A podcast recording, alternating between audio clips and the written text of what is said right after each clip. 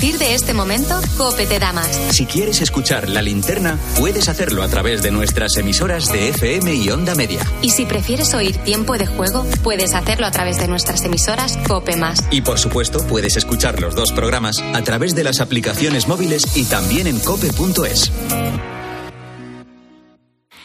Son las nueve, las ocho en Canarias. ¿Qué tal? Soy Ángel Expósito. Seguimos con la linterna encendida de este jueves. Con Expósito, la última hora en la linterna. Cope, estar informado. Te resumo la actualidad del día en varias claves. Primero, un grupo de investigadores crea el primer mapa completo del cerebro en un insecto. Han dibujado todas las conexiones neuronales de una larva de la mosca del vinagre. Este trabajo, liderado entre otros por el español Albert Cardona, puede ayudar a comprender el aprendizaje humano y cómo se desarrolla en el Alzheimer o el Parkinson. El primer intento se realizó en 1979, pero solo se consiguió un mapa parcial. Aún así, aquel equipo les valió el premio Nobel. Segunda, el gobierno italiano aprueba endurecer las penas para aquellas personas que trafiquen con migrantes. Se contemplan condenas de hasta 30 años de cárcel y se introduce una tipología del delito que habla de muerte y lesiones por el tráfico de migrantes clandestinos. Esta es la respuesta del gobierno de Meloni tras el naufragio que dejó más de 70 muertos hace unos días frente a Calabria. Tercera clave.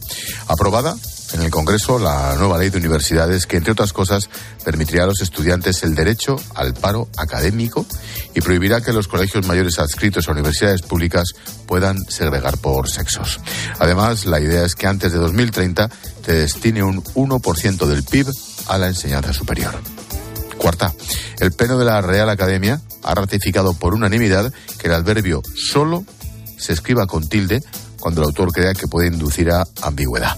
En el resto de casos habrá que seguir escribiéndolo sin tilde, según ha explicado su director. Antonio Muñoz Machado. En los contextos en que haya riesgo de ambigüedad, se puede usar la tilde si aprecia la ambigüedad el que escribe. No se aprecia cualquier cosa, sino aprecia la existencia, la existencia de ambigüedad.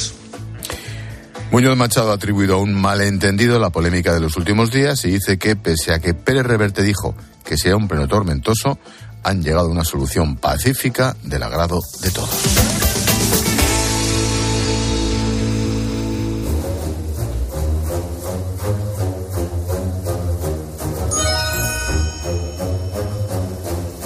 Escuchas la linterna.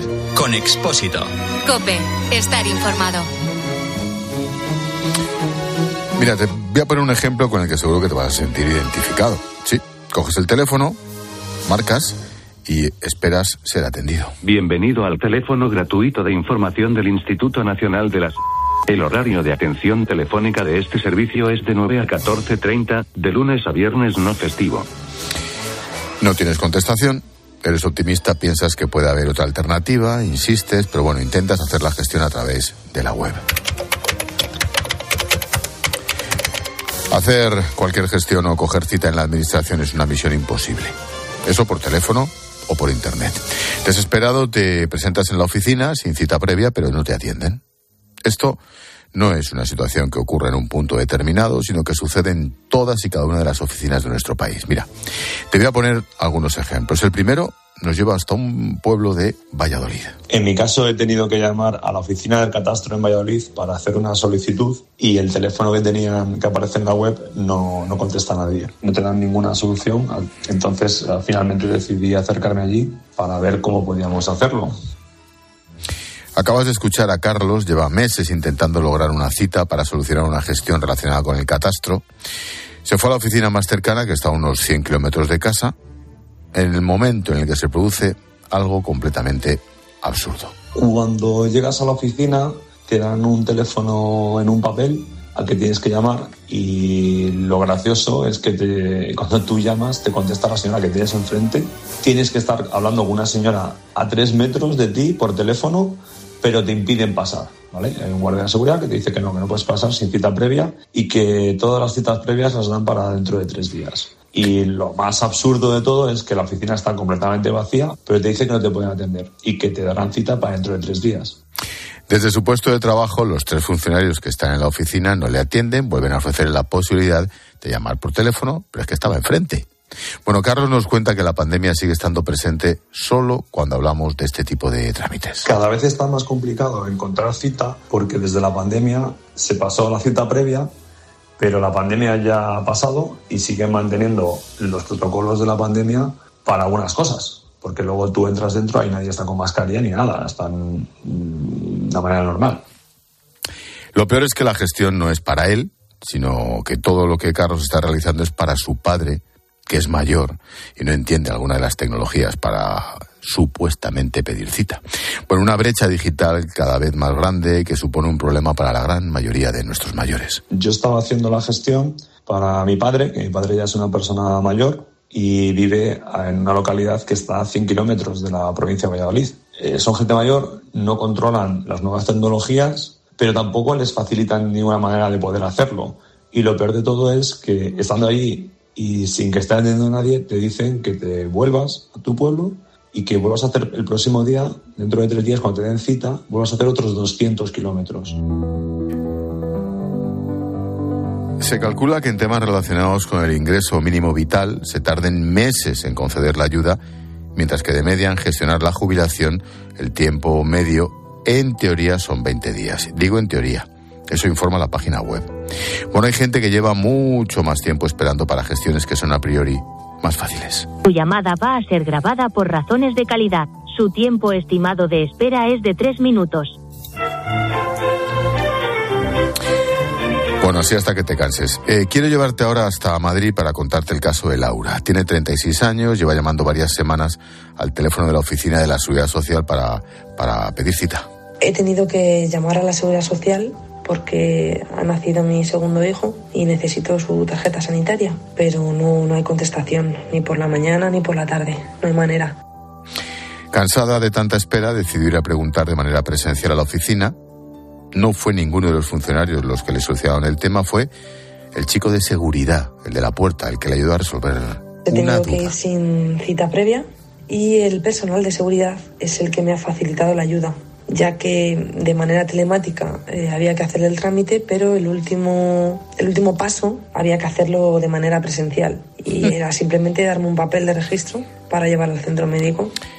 El aumento de solicitudes junto a la falta de personal continúan provocando largas colas a las puertas de las oficinas de cualquier administración. Según el sindicato CESIF, en los últimos 10 años estas oficinas habrían perdido cerca de 10.000 empleos. Además, se está generando un auténtico mercado negro alrededor de las citas. Por eso, ante las largas filas que se forman y ante lo difícil que es conseguir cita, hoy hablamos del colapso en las oficinas de la Administración.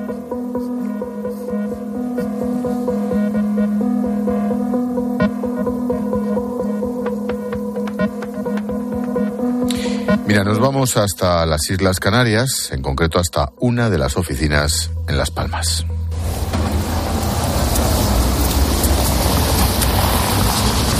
Pegado a las paredes, cerca de 80 personas siguen esperando a las puertas de la oficina con la intención de poder realizar su gestión una vez por todas. Algunos han venido en el taxi de Francisco que lleva trayendo gente desde primera hora de la madrugada. Hoy llevé a las cuatro y media de la mañana en el taxi a una persona para ver si podía coger los 16 números que repartía la seguridad social. Si, llegas más tarde, el 17 ya no tiene número. Guardando posición nos encontramos a Rafael. Lleva meses esperando a conseguir su cita y como sabe que el tiempo en la calle va para largo ha decidido ser listo y traerse la silla de playa para hacer la espera algo más cómoda. Sí, desde luego, claro, para que a ver si toman aquí ejemplo de que monten algo por aquí fuera, unos banquitos de, de piedra, por ejemplo, para que la gente mire cómo están todos eh, echándome los ojos diciendo, "Oye, eh, llevo desde las seis y media pasados unos minutos. En esta fila hay personas de todas las edades, hasta el punto que no todas aguantan bien estando horas y horas de pie.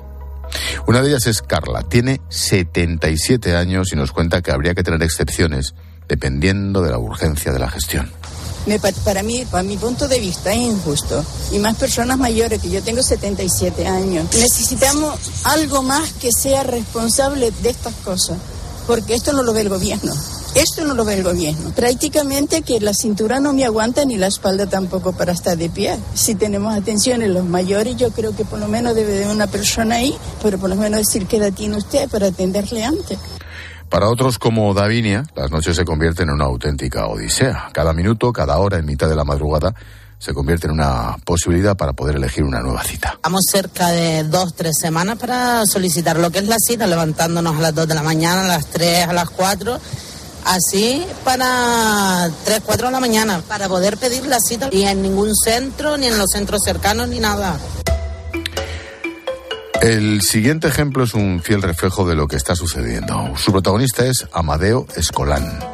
Su primer empleo lo inició con 14 años, pero poco a poco empezó a centrar su formación en el sector de la justicia, la economía. Después de crear su propio despacho y transcurrar como abogado y analista jurídico en un banco, le ha llegado el momento de la jubilación. Bueno, realmente cuando empezó su pesadilla ha sido ahora. Esto es lo que contaba en la mañana del fin de semana a comienzos de febrero me dieron teléfono el cual no me lo coge nadie. Cuando llamo al 901 al final se terminan diciendo que no hay cita previa. También me te invitan a pedir cita previa a través de la página web. La página web que llevo tres meses y medio llamando, entrando en internet mm, y que siempre me, me dice lo mismo, no hay citas disponibles.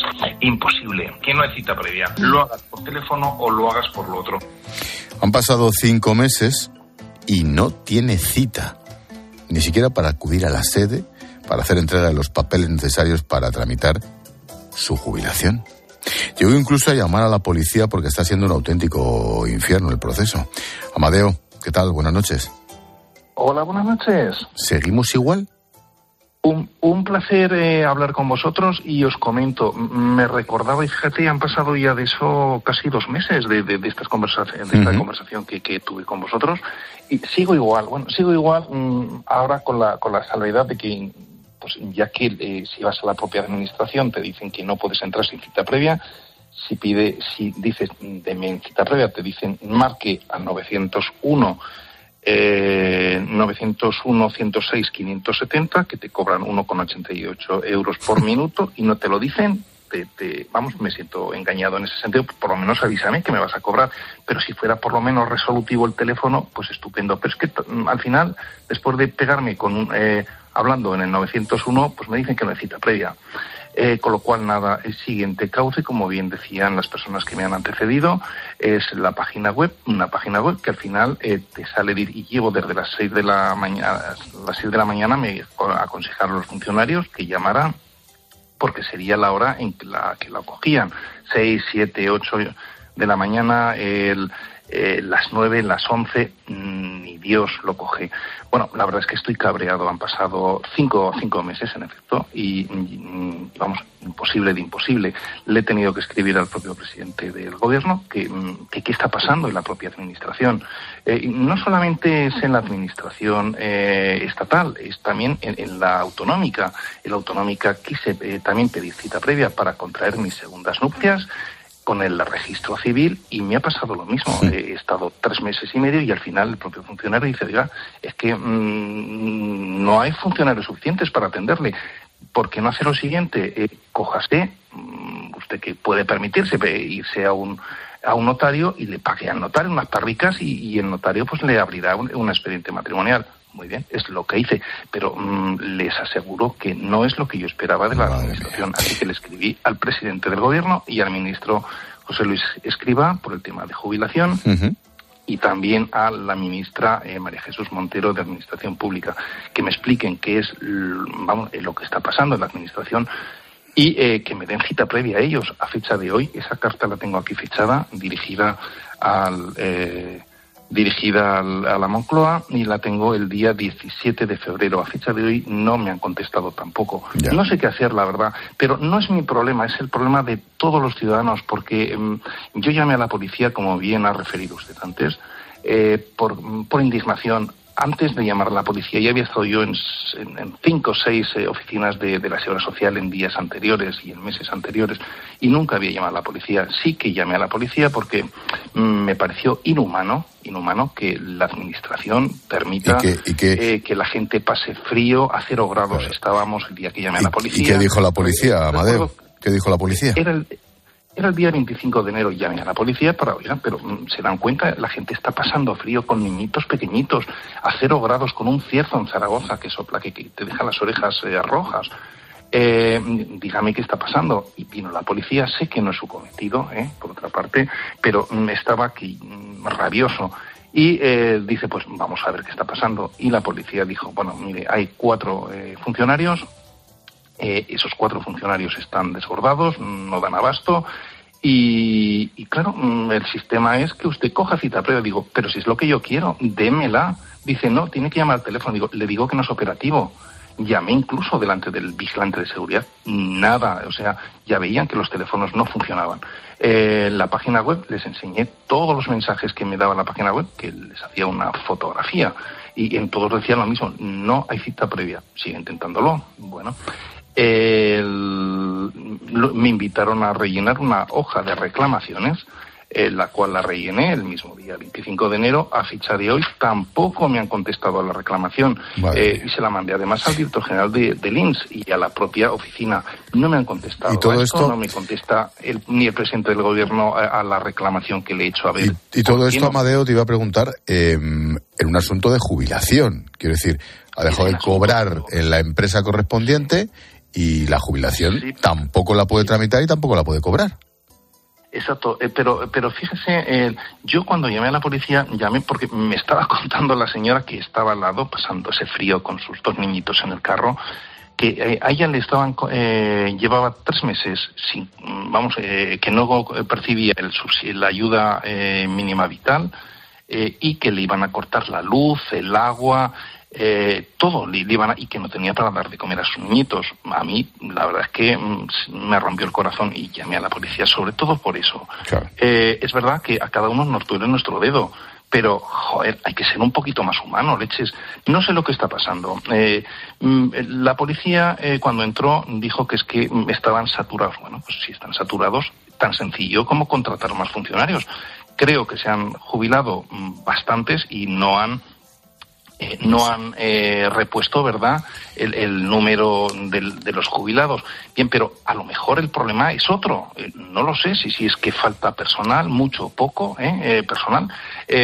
Eh, pero lo que sí que, que, que veo es que hay algo que, que, falla. Porque antes de la COVID, em, yo iba a la oficina de la Seguridad Social y a cualquier oficina, registro y demás, y era como cuando usted va a la pescatería o a la frutería, coge un número Y y, esperar, y la claro, atiende, pero claro. se va de ahí. Mm, Si tiene que esperar un cuarto de hora, como si espera una hora, pero se va con la gestión hecha. Ahora, no sé si es que la COVID ha acabado con todos los funcionarios.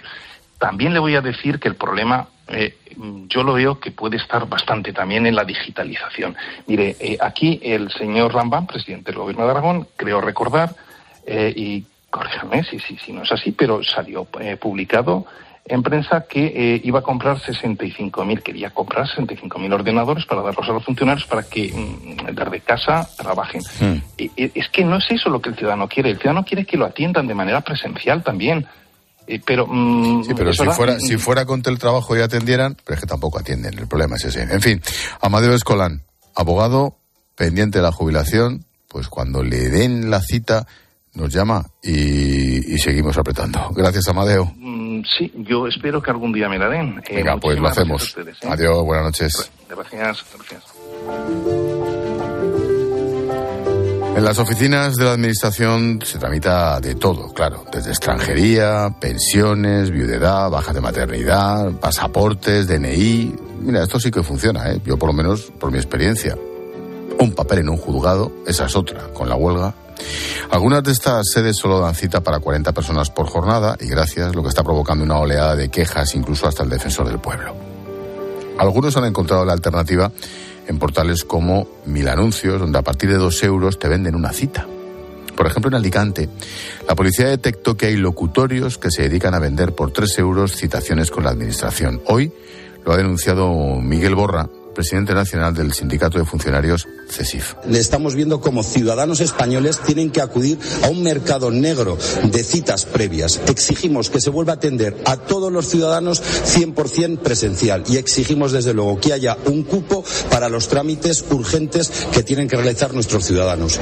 Siempre que se habla de esto, aparecen los funcionarios, claro. Para ello, hemos llamado a Ricardo Aguirre, portavoz del sindicato CESIF en la Seguridad Social. Ricardo, ¿qué tal? Buenas noches.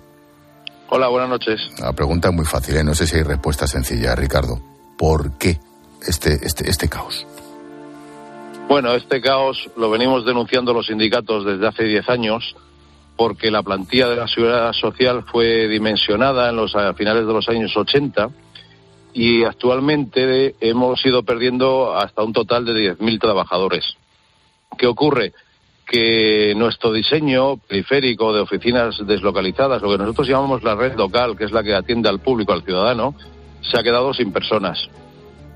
Al quedarse esa gente sin personas, lo que nos encontramos eh, antes de la pandemia era que teníamos una sobrecarga ya de trabajo muy acumulada y denunciada ante el ministro y ante el defensor del pueblo, pero eh, la pandemia eh, implantó un sistema que ya estaba previsto de citas previas que a la vista está que no ha dado resultado. Hay dos problemas. Uno, la falta de personal y el otro, el nuevo sistema que se ha planteado desde el Ministerio. Mm, para que la gente se haga una idea, ¿cuántas citas cubre un funcionario, no sé, de media? ¿Cuántas puede? Porque el problema está en que no te dan cita porque no llegas ni siquiera a que te la den. ¿Cuántas puedes cubrir al día? Bueno, nosotros, eh, en contra de lo que pueda decir el ministro, de que debemos de, reducir la atención al público a unos 10 minutos, nosotros atendemos al público, al ciudadano, en la medida que le es necesaria la atención. Hay que tener en cuenta que eh, nos encontramos con mucha gente extranjera, con mucha gente que digitalmente tiene una brecha que no puede sustituir, que trae una documentación inexacta o incompleta y nosotros preferimos, desde luego, la atención presencial desde el primer momento porque el expediente queda, digamos, limpio y preparado para conseguir una buena solución al mismo. Eso... Lo que pretendemos... No, no, perdón, perdón, perdón, decías, lo que pretendéis... No, no, no, pues, lo que pretendemos es seguir atendiendo al público, pero en el tiempo necesario. Nosotros habitualmente, ahora estamos reforzando los horarios, pero habitualmente abrimos de 9 a 2 al público atendemos al público que viene con cita previa y recientemente atendemos a todo el mundo que viene incluso sin cita con un trámite urgente. Pongamos una maternidad, una paternidad, una baja laboral.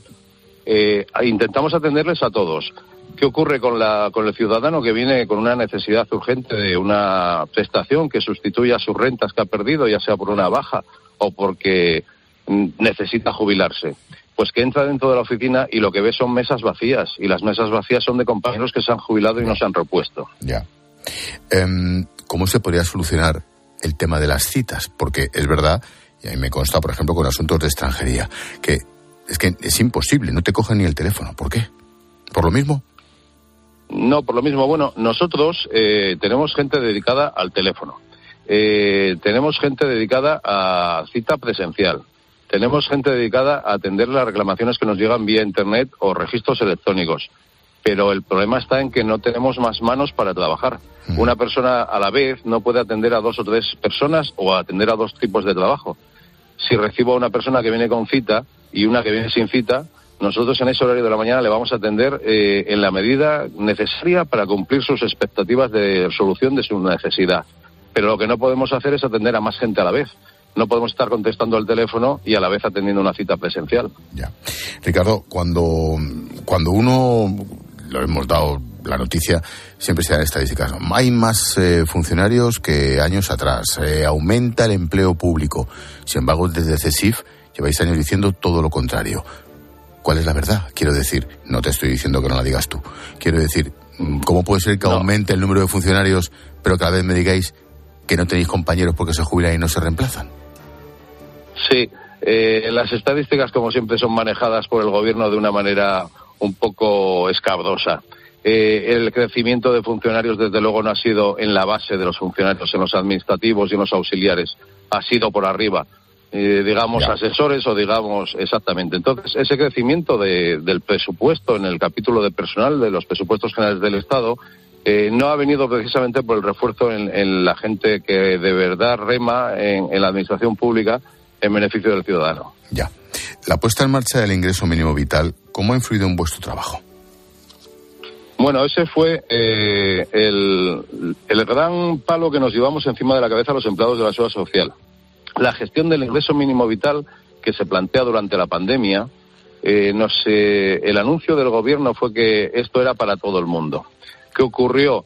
Que teniendo en cuenta que ya atendemos a 10 millones de pensionistas, eh, nos entraron dos millones y medio de solicitudes de ingreso mínimo vital con la llamada del gobierno que esto es para todos. De cada 10 hemos tenido que denegar ocho. Y las que se aprueban, nosotros tardamos una hora y media casi en resolver un solo expediente, porque tenemos que analizarlo, eh, eh, contar con los datos de la Agencia Estatal de Tributaria en cuanto a sus rentas, y hay que tener también en cuenta que, que esos datos son ya pasados, porque la declaración que hemos hecho este año eh, pasado 2022 son datos económicos del 2021. Claro. Eh, cuando hacemos ese expediente le damos una solución a la persona que realmente no es la necesidad que tiene hoy, es con datos económicos anteriores. La reglamentación del IMV ha sido muy complicada, se sobrecargó a la, a la falta de personal una nueva prestación con muchas peticiones. Hay que tener en cuenta que si eran 10 millones de pensionistas, 2 millones y medio sería casi una cuarta parte más del trabajo y encima con un 20% menos de plantilla. Soluciones. Pasa por plantilla y más contratación, Ricardo, para terminar. Nosotros, los funcionarios, tenemos clara una cosa. Esto solo lo podemos solucionar los funcionarios. Más que nada porque somos los que sabemos. El señor Escribá ya en su comparecencia en el Congreso dijo que éramos pocos y mal pagados. La solución está clara. Un proyecto de solución a cinco años de incorporación del personal que hace falta en la plantilla. Y ahora mismo el tema de las citas y el, el, tema de la atención presencial podemos solucionarlo a base de que los compañeros trabajen más horas, evidentemente. Eh, la pretensión de abrir por las tardes es una quimera. Nosotros, aparte de recibir los expedientes y atender a las personas, tenemos que gestionar el expediente. Después de recibirlo, tenemos que hacerlo. Tenemos que solucionarlo y comunicárselo. Esto es todo un procedimiento administrativo complejo y con una reglamentación bastante escabrosa. ¿Qué ocurre? Que lo que necesitamos es que se le premie a estos trabajadores que el mismo ministro reconoce que están mal pagados, porque si estamos haciendo el trabajo de 10.000 personas que nos faltan en la plantilla, lo que debería hacer era pagarnos más por resolver esta situación en un plazo corto de meses para volver a estar en, en el trámite de excelencia que teníamos antes de la pandemia. Ricardo Aguirre, portavoz del sindicato CESIF, la Seguridad Social, la verdad es que podíamos extender todo lo que ha dicho, me temo que al resto de departamentos. Ricardo, gracias. Buenas noches. Muy buenas noches, muchas gracias. Adiós. Prueba. Prueba de descolgar y pide una cita, pide un trámite, si es que te cogen la cita y el trámite en cualquier en cualquier despacho de cualquier administración. Ya me cuentas.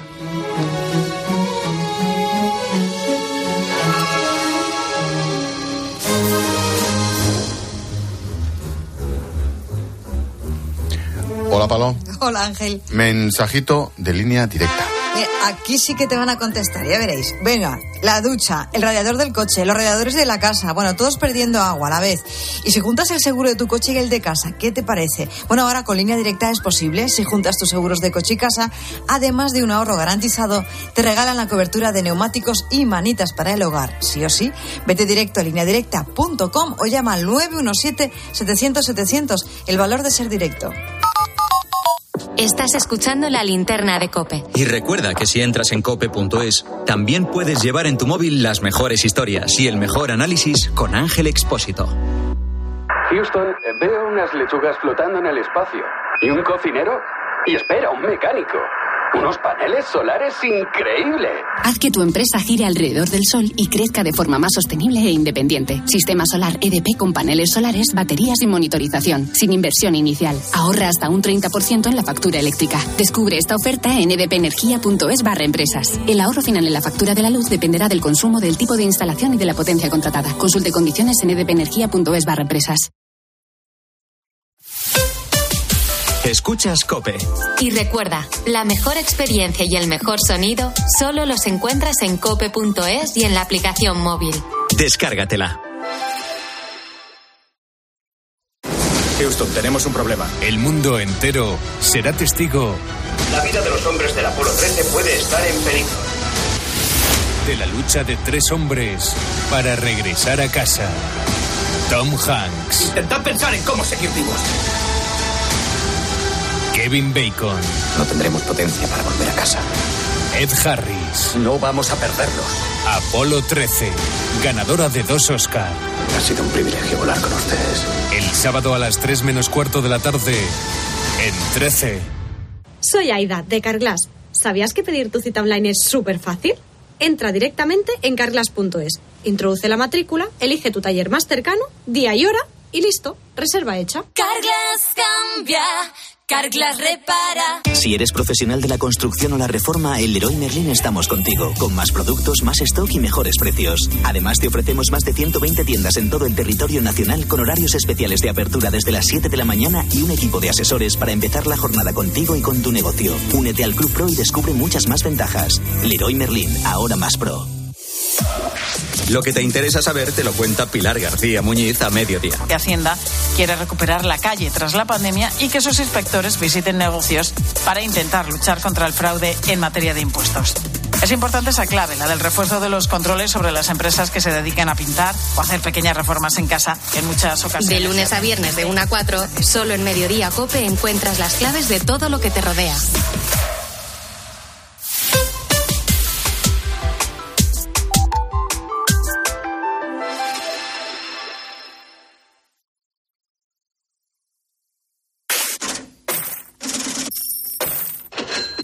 Expósito. La linterna. Cope. Estar informado.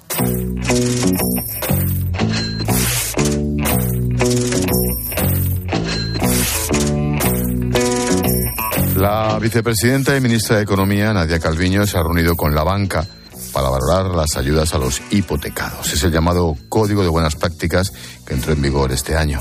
Calviño ha cifrado en 9.000 las solicitudes de adhesión 15 veces más que con el anterior sistema. Así lo han vendido. Marta Ruiz, buenas noches. Buenas noches. Eh, se aceleran las peticiones de solicitud al protocolo que facilita el pago de la hipoteca, pero estamos lejos del millón de beneficiarios que espera el Gobierno. A partir de abril, el impacto del Euribor en las cuotas eh, será más potente. Por eso, la vicepresidenta económica Calviño decía que es pronto para sacar conclusiones y emplazaba una nueva reunión con el sector antes del verano. una nueva cita en el mes de junio para eh, hacer ese seguimiento continuo eh, y seguir tratando de anticiparnos antes de que surjan posibles problemas. Desde a su fin, la Asociación de Usuarios Financieros lanzaban una propuesta a la banca. Patricia Suárez es su presidenta. que de la misma manera que tienen datos para ofrecernos préstamos preconcedidos, que utilicen esos mismos datos y aquellas familias que consideren que no tienen esa capacidad les ofrezcan de antemano el código de buenas prácticas bancarias. Un código al que pueden acogerse rentas inferiores a 29.400 euros siempre que la vivienda valga menos de 300.000 y cuando los intereses hayan subido un 50% y la cuota absorba entre el 30 y el 50% de sus ingresos. Unas horquillas que no son fáciles de cumplir, aunque se esté en apuros. Mm, Pilar García de la Granja, buenas noches. ¿Qué tal, Ángel? Buenas A ver noches. si lo he entendido bien. Han recibido 9.000 solicitudes y esperan un millón. Han recibido nueve solicitudes. Esto es y Bueno, esto dice dos cosas. Primero, efectivamente, es absurdo y segundo, los españoles son mucho más responsables que el gobierno y saben que, que hacen frente a sus deudas, entre ellas las deudas hipotecarias. ¿no? Este código de buen gobierno que nos acaba de, de describir eh, Marta perfectamente bien es voluntario. Es decir, las entidades financieras y las personas se pueden sumar a ello voluntariamente, ¿no? Es verdad que han subido poco los tipos de interés para lo que se espera. Hasta ahora una hipoteca media ha subido unos 3.600 euros al mes eh, después de las Al subidas año. de los al año, perdón, después de las subidas de los tipos de interés eh, durante el año 2022, pero es que este año se espera otra subida de un punto o un punto y medio hasta el 4% y ahí las cosas serán 6.000 euros más al año. El gobierno confía en que la ley de vivienda salga en los próximos días adelante. Esquerra dice que no hay acuerdo. Sobre la mesa la posibilidad de ampliar el tope de los alquileres al 3%. ¿Cómo ves lo de la ley de vivienda, Pilar? Bueno, vamos a ver. Parecía que se acercaban las posturas entre Podemos y PSOE, ahora parece que no, pero el titular es que lo que quieren es una ley Colau a nivel nacional. Y entonces vamos a fijarnos qué es lo que ha pasado en Barcelona. No hay pisos de alquiler, los más vulnerables están fuera del mercado, no hay pisos para comprar porque son carísimos. Ellos verán, la intervención en el mercado normalmente lo que trae es una restricción de ese tipo de bien en concreto. Y aquí estamos hablando de un bien necesario que es un sitio donde vivir. Más cosas. Hoy el secretario general de UGT, Pepe Álvarez, ha propuesto que los desempleados dejen de cobrar el paro si rechazan una oferta de trabajo. Y yo creo que una persona que rechaza una oferta de trabajo ofreciéndole formación, teniendo cualificaciones para poder hacerlo, desde luego es una persona que si está recibiendo un subsidio público, ya sea de desempleo, ya sea mínimo vital, yo creo que el país debería plantearse si debe de seguir cobrándolo o no. ¿Qué te parece? Bueno, pues mira, es la primera vez que escucho algo realmente sensato y que suscribo de la A a la Z, ¿no? Sobre el mercado laboral, en este caso sobre, sobre el desempleo. ¿Qué es lo que ha venido a decir Álvarez? Pues que en España mucha gente, a mucha gente le compensa Ángel no trabajar. Y esto lo que está haciendo es crear bolsas enormes de pobreza, miles de personas que viven de subsidios y que les compensa vivir de esos subsidios. Y eso no nos lo podemos permitir, ni ellos ni nosotros. Y la última, antes del invitado, ¿mañana se cierra la reforma de las pensiones? Bueno, vamos a ver, acabo de leer unas eh, declaraciones de Gramendi diciendo que él no sabe nada. Ah, que a él nadie, a la patronal, que a él nadie le ha dicho nada y que, y que no tiene ni idea, ¿no? Es, efectivamente, llevan negociando primero Podemos y PSOE y segundo, el ministro escriba con Bruselas una reforma de las pensiones. La primera parte ya se aprobó, ahora queda la más importante, que es la, la segunda parte, alargar la vida laboral, destopar las eh, bases de cotización máximas, eh, pero a mí me da la sensación, bueno, Bruselas exige que sea un pacto con sindicatos y, y patronal y a mí me parece que no están por la labor. La banca ha presentado sus mejoras en la atención personalizada a los mayores, ha ampliado su presencia en las zonas rurales, el área de oficinas. Aún así, los avances pues cuestan. José dice que debería haber más personal en atención al cliente. Tengo tarjeta, bueno, voy al cajero a sacar dinero. Lo que pasa es que la web y todas esas cosas, bueno, sí tengo banca online, pero desde hace poco. Yo pienso que tenían que estar, tendría que haber más gente atendiendo, sobre todo a personas mayores. Santiago tampoco se apaña con la banca digital. Prefiero ir a la oficina, me apaño relativamente mal con el móvil y con internet y todo esto. Y jugando con el dinero menos todavía. Lo que pasa es que cada vez tienen menos gente y cuesta más tiempo que te atiendan en, en las mesas. Vamos a ver en qué consisten esos avances. Hemos empezado hablando de hipotecas, ahora tocamos otro palo. Joaquín Maudos es director adjunto del IBIE, catedrático de Economía de la Universidad de Valencia. Joaquín, profesor, buenas noches. Hola, muy buenas noches. El informe del seguimiento de estos avances para las patronales bancarias, eso es lo que habéis redactado. ¿Qué conclusiones podemos sacar, profesor?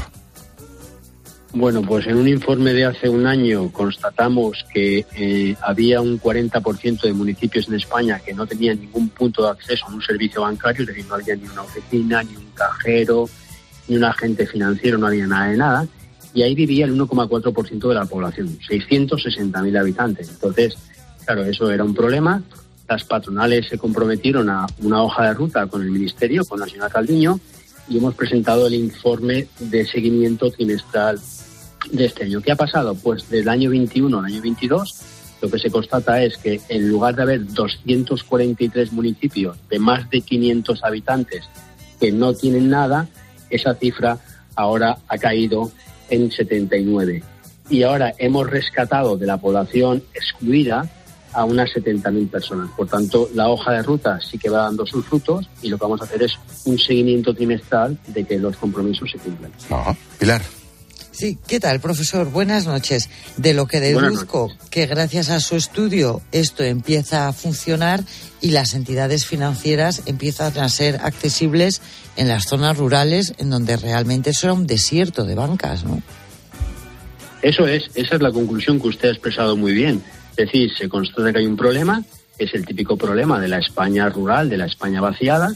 Ahora se ha puesto el foco en aquellos municipios de más de 500 habitantes y ahí la hoja de ruta se comprometió o a abrir una oficina o poner un cajero o un minibús o un acuerdo también con correos. Entonces, fruto de los avances, pues ahora hemos res- eh, las cifras que he dado ha caído un tercio aproximadamente, tanto el número de municipios que no tenían nada como la población que en ellos reside, es decir, unas 70.000 personas más o menos. Uno de los problemas que han detectado, Joaquín, es la falta de personal o que hay menos personal en los bancos.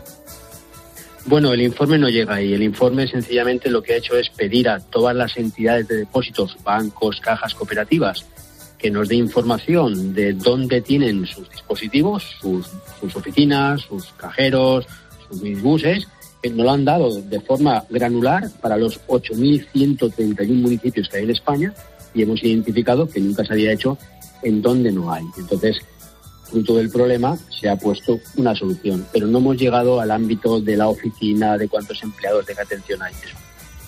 Sí, antes escuchábamos a José y a, Santiago. Eh, Joaquín, y básicamente ponían encima de la mesa dos problemas. Primero, donde hay oficina, hay poca gente o, casi nadie que les atienda. Y dos, la digitalización. Hay una brecha digital con una población muy amplia, ¿no? La hay, la hay, pero a pesar de que la hay, España sale bien parada en las comparativas internacionales. Mire, un dato muy reciente del 2022 de Eurostat. En España el 70% de la población utiliza habitualmente la banca online. Son 70 puntos más que la media europea. Y si vamos al colectivo de los vulnerables, que son las personas que tienen más de 65 años, es verdad, todo el mundo lo sabíamos, que el porcentaje que usa la banca es menor, es del 43% en España, pero en España es siete puntos más que la Unión Europea. Por tanto, nuestros mayores utilizan más la banca online. Y este colectivo de los más mayores es el que más rápidamente está incrementando el uso de la banca online. Por tanto, es verdad que son más vulnerables, que lo usan menos, pero se están poniendo las pilas, por decirlo de alguna manera.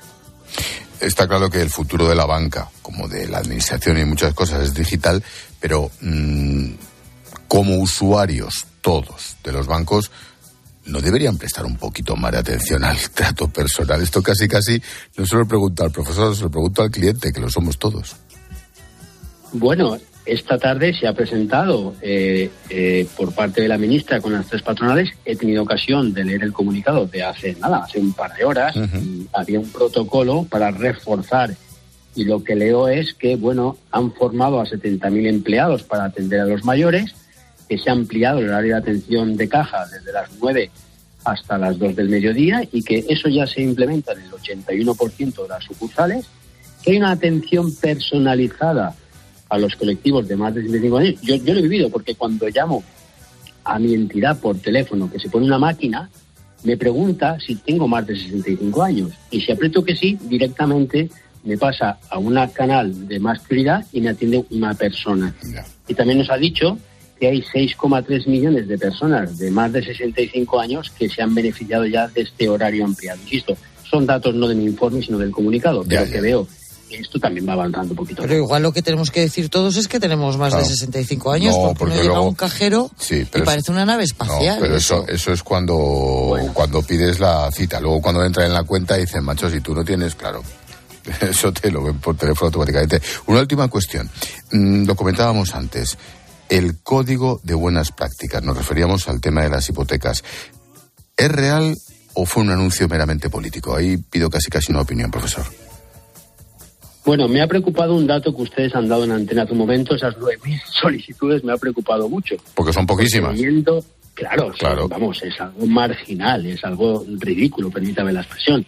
Leyendo el comunicado, sí que me gusta porque eh, realmente estamos hablando de un estrato de renta muy bajo, que un hogar que puede tener cuatro o cinco personas gane menos de 25.200 euros, que destine más del 50% de su renta a pagar la hipoteca y que de repente esa cuota aumente el 50%, pues me pone en la piel de esa persona es una auténtica barbaridad. Y por tanto me sorprende esta cifra tan ridícula. Yo lo que creo es que hay que llegar a más. Es decir, que la banca implementa la medida con moratorias, bajando tipos de intereses, ampliando el vencimiento de la operación, pero creo que el sector público también debería salir al rescate. En estos colectivos yo creo que harían falta subvenciones, no sé si del gobierno estatal o de los regionales, pero creo que hace falta algo más. Joaquín Maudos, director adjunto del IBIE, catedrático de Economía de la Universidad de Valencia, como siempre. Gracias por la clase, Joaquín. Buenas noches. Buenas noches, un placer. Adiós. María Jesús Pérez, la jefe de economía de ABC, nos trae el número, el dato del día. María Jesús, ¿qué tal? Buenas noches. Buenas noches, Ángel. 931 es el número que destacamos hoy y son exactamente las pymes españolas, pequeñas y medianas empresas, que presentaron concurso de acreedores entre septiembre y diciembre de 2022 tras el fin de una larga moratoria concursal y este número de concursos registrados supone un, un incremento del 23,6% respecto a ese mismo periodo en 2021. Pero lo peor, Ángel, es que esta tendencia negativa de insolvencia económica empresarial, lejos de frenarse, parece que seguirá aumentando por la suma de factores adversos sobre nuestras pequeñas y medianas empresas. Así lo ha explicado esta misma mañana el presidente de CEPIME, la patronal de las pymes españolas, Gerardo Cuerva, que además auguraba, a partir de las cifras de las que dispone, que veremos en los próximos meses la presentación de más concursos de acreedores, y no precisamente pocos, sino todo lo contrario. Y es que, lejos de mejorar la situación de nuestras pequeñas y medianas empresas, tanto como la de nuestros autónomos, una vez pasada la pandemia, las causas que provocaron este aumento de concursos siguen presentes. Entre ellas, aumento de costes de producción por la inflación, de los costes laborales, de la carga financiera y al endeudamiento. Respecto al tema del endeudamiento, el caso es que los créditos ICO, que se convirtieron en una buena herramienta que funcionó para salvar gran parte del tejido empresarial español durante la pandemia, no deja de ser ahora un sobreendeudamiento de más de 130.000 millones de euros según las cifras de Cepine, que suponen otra piedrecita más para la pequeña y mediana empresa española.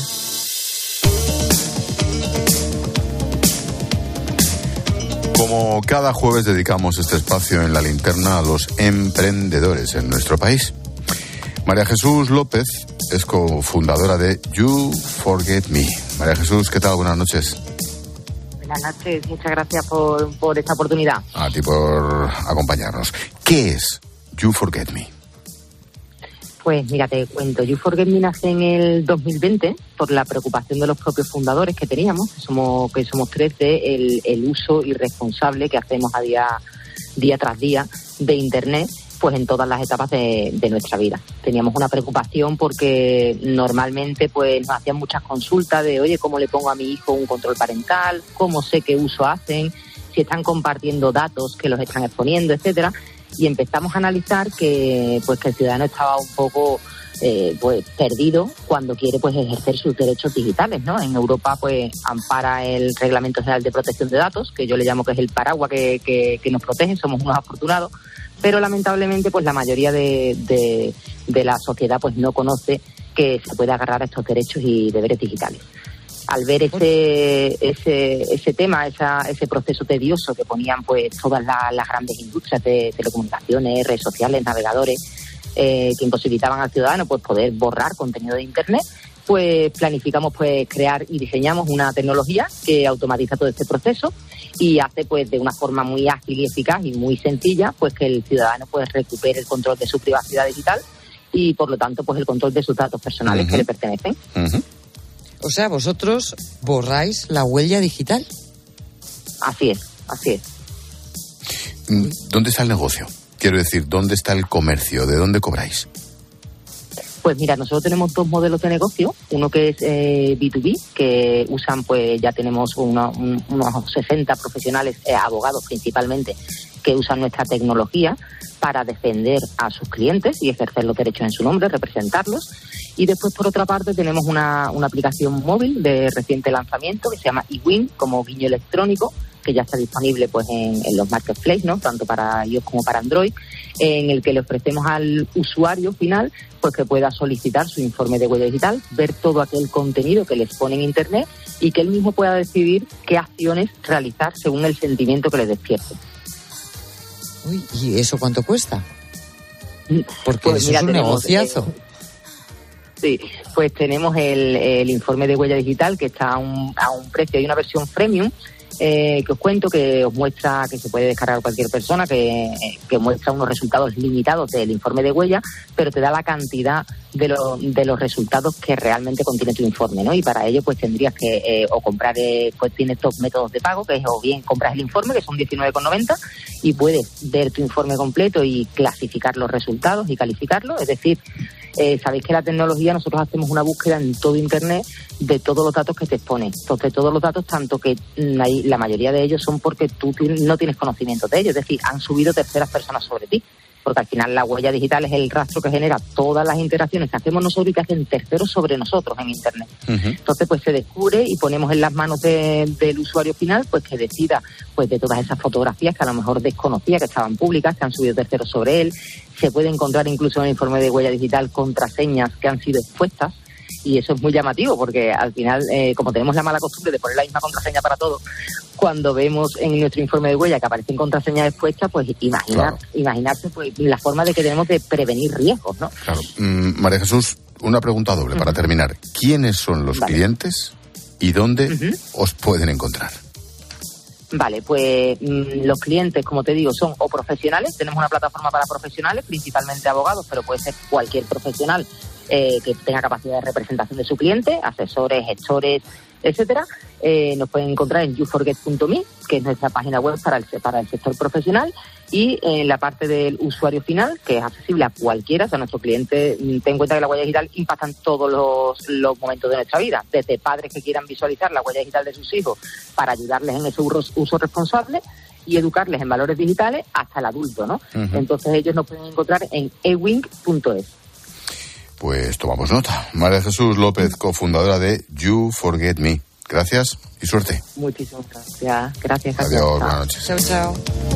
Oye, qué interesante. Sí, la verdad es que sí, nos tomamos poco en serio eso y es fundamental.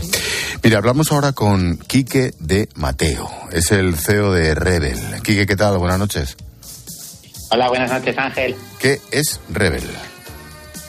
Pues mira, Rebel es una solución para todas aquellas personas que quieren tener coche, pero de una manera mucho más sencilla y asequible, ¿no? En vez de, en vez de tener que comprarte un coche pedir un préstamo en un concesionario, hacer un leasing, simplemente te metes en nuestra web, ves todo nuestro portfolio de coches, eliges el que más te gusta, lo llevamos a la puerta de tu casa, vas pagando una cuota mensual todos los meses, que incluye seguro, mantenimiento, asistencia en carretera, todo lo que puedes necesitar en una sola cuota, y lo puedes usar los meses que tú quieras. Que lo quieres usar 17, pues 17, 24, 24. Lo devuelves cuando tú quieras, cuando ya no te haga más falta.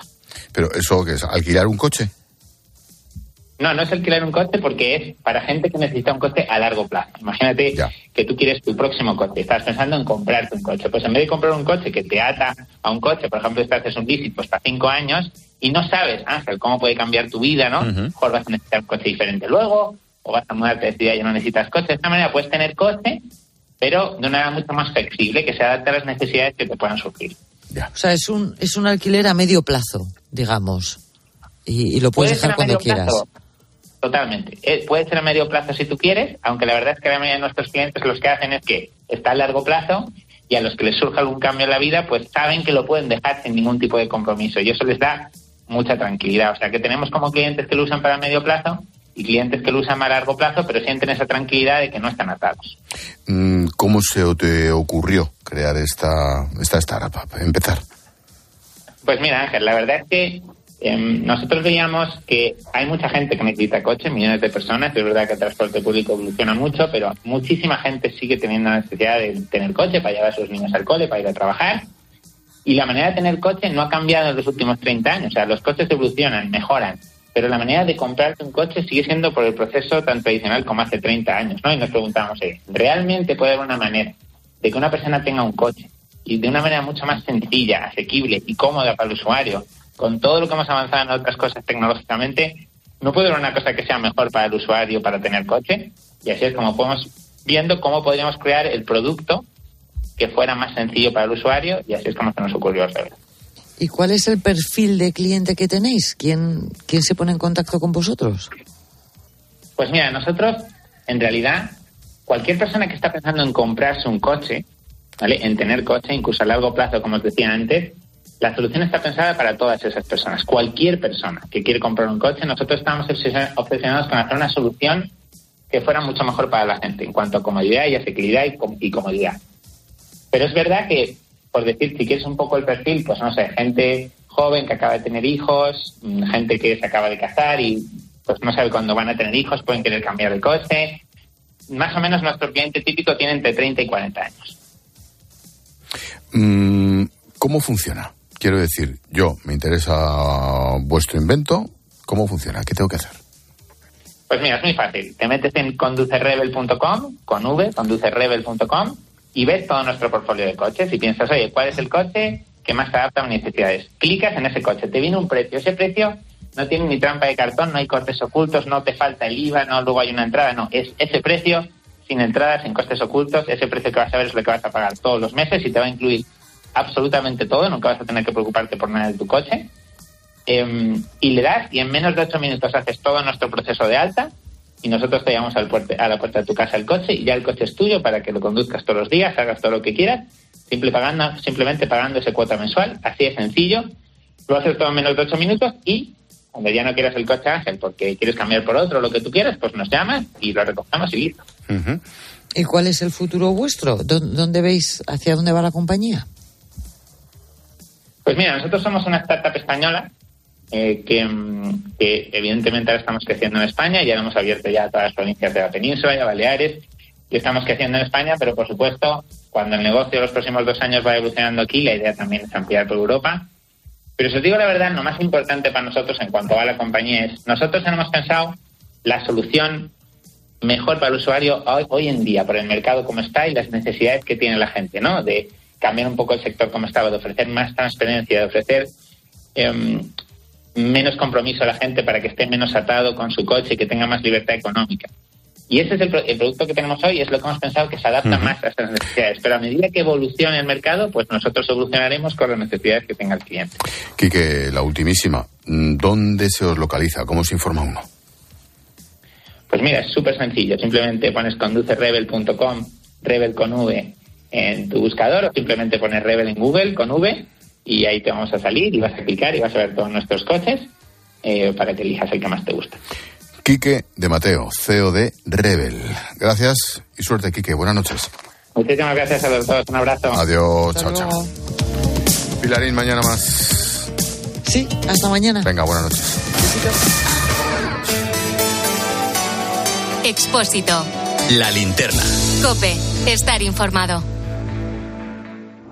La radio es más radio cuando nos escuchamos. En los últimos meses, la llegada de una familia ha rejuvenecido este pueblo que tiene solo 100 habitantes. Tener hijos cada vez es más tarde. Estamos en Ojos, en Murcia, en esta programación especial que hoy dedicamos en COPE al envejecimiento. Tiene 100 años. Es un pueblo muy bueno, todo el mundo me ha querido. Me voy a acercar a una de estas madres. El bebé es el más pequeño de tus tres hijos. Económicamente está complicado hoy en día poder mantener el sitio donde estoy es uno de los barrios más envejecidos de Santander. El abuelo es el que necesita los cuidados y no hay nadie que se los pueda prestar. Muchos recién nacidos han pasado por las manos de Gema, que nos cuenta que siempre que hay actividad en los paritorios ella se siente feliz, realizada. Durante los años que lleva como matrona...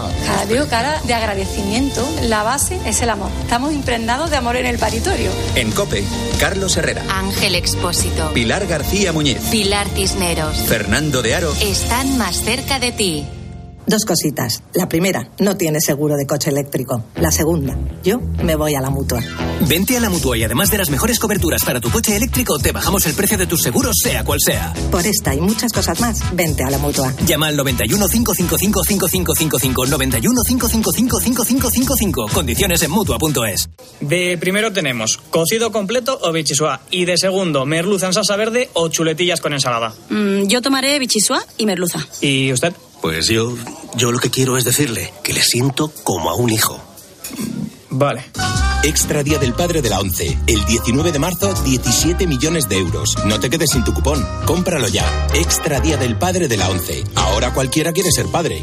A todos los que jugáis a la 11, bien jugado. Juega responsablemente y solo si eres mayor de edad. Abres la orden de pedido y metes el numerito. ¿Qué numerito? Son ocho dígitos y seis letras. ¿Cómo? Lo tienes en el mail. ¿Qué mail? Yo no tengo ningún mail. ¿Qué mail? ¿Qué mail? Si la tecnología se pone difícil, pásate a la tecnología eléctrica con la gama Citroën Pro en los Business Days. Ofertas únicas con stock disponible hasta el 20 de marzo. Citroën. Condiciones en citroen.es. A la hora de alquilar, ¿experimentas el pánico de elegir el inquilino adecuado? ¿O confías en la selección de un inquilino solvente y fiable a los especialistas en protección a propietarios? Cada día somos más los que disfrutamos de la protección de alquiler seguro. Llama ahora al 910-775-775. Alquiler seguro. 910-775-775. Escuchas la linterna. Y recuerda, la mejor experiencia y el mejor sonido solo los encuentras en cope.es y en la aplicación móvil. Descárgatela. Dale la bienvenida a la primavera con una nueva mirada. Ven a los Spring Days de General Óptica. Solo esta semana tienes todas las gafas graduadas y todas las gafas de sol a mitad de precio. Todas al 50%. General Óptica. Tu mirada eres tú. Descubre una experiencia única en las tiendas porcelanosa. Productos innovadores, diseños exclusivos, espacios vanguardistas. El futuro es ahora y es porcelanosa. Y del 3 al 18 de marzo aprovecha los días porcelanosa con descuentos muy especiales. Porcelanosa, 50 años construyendo historias.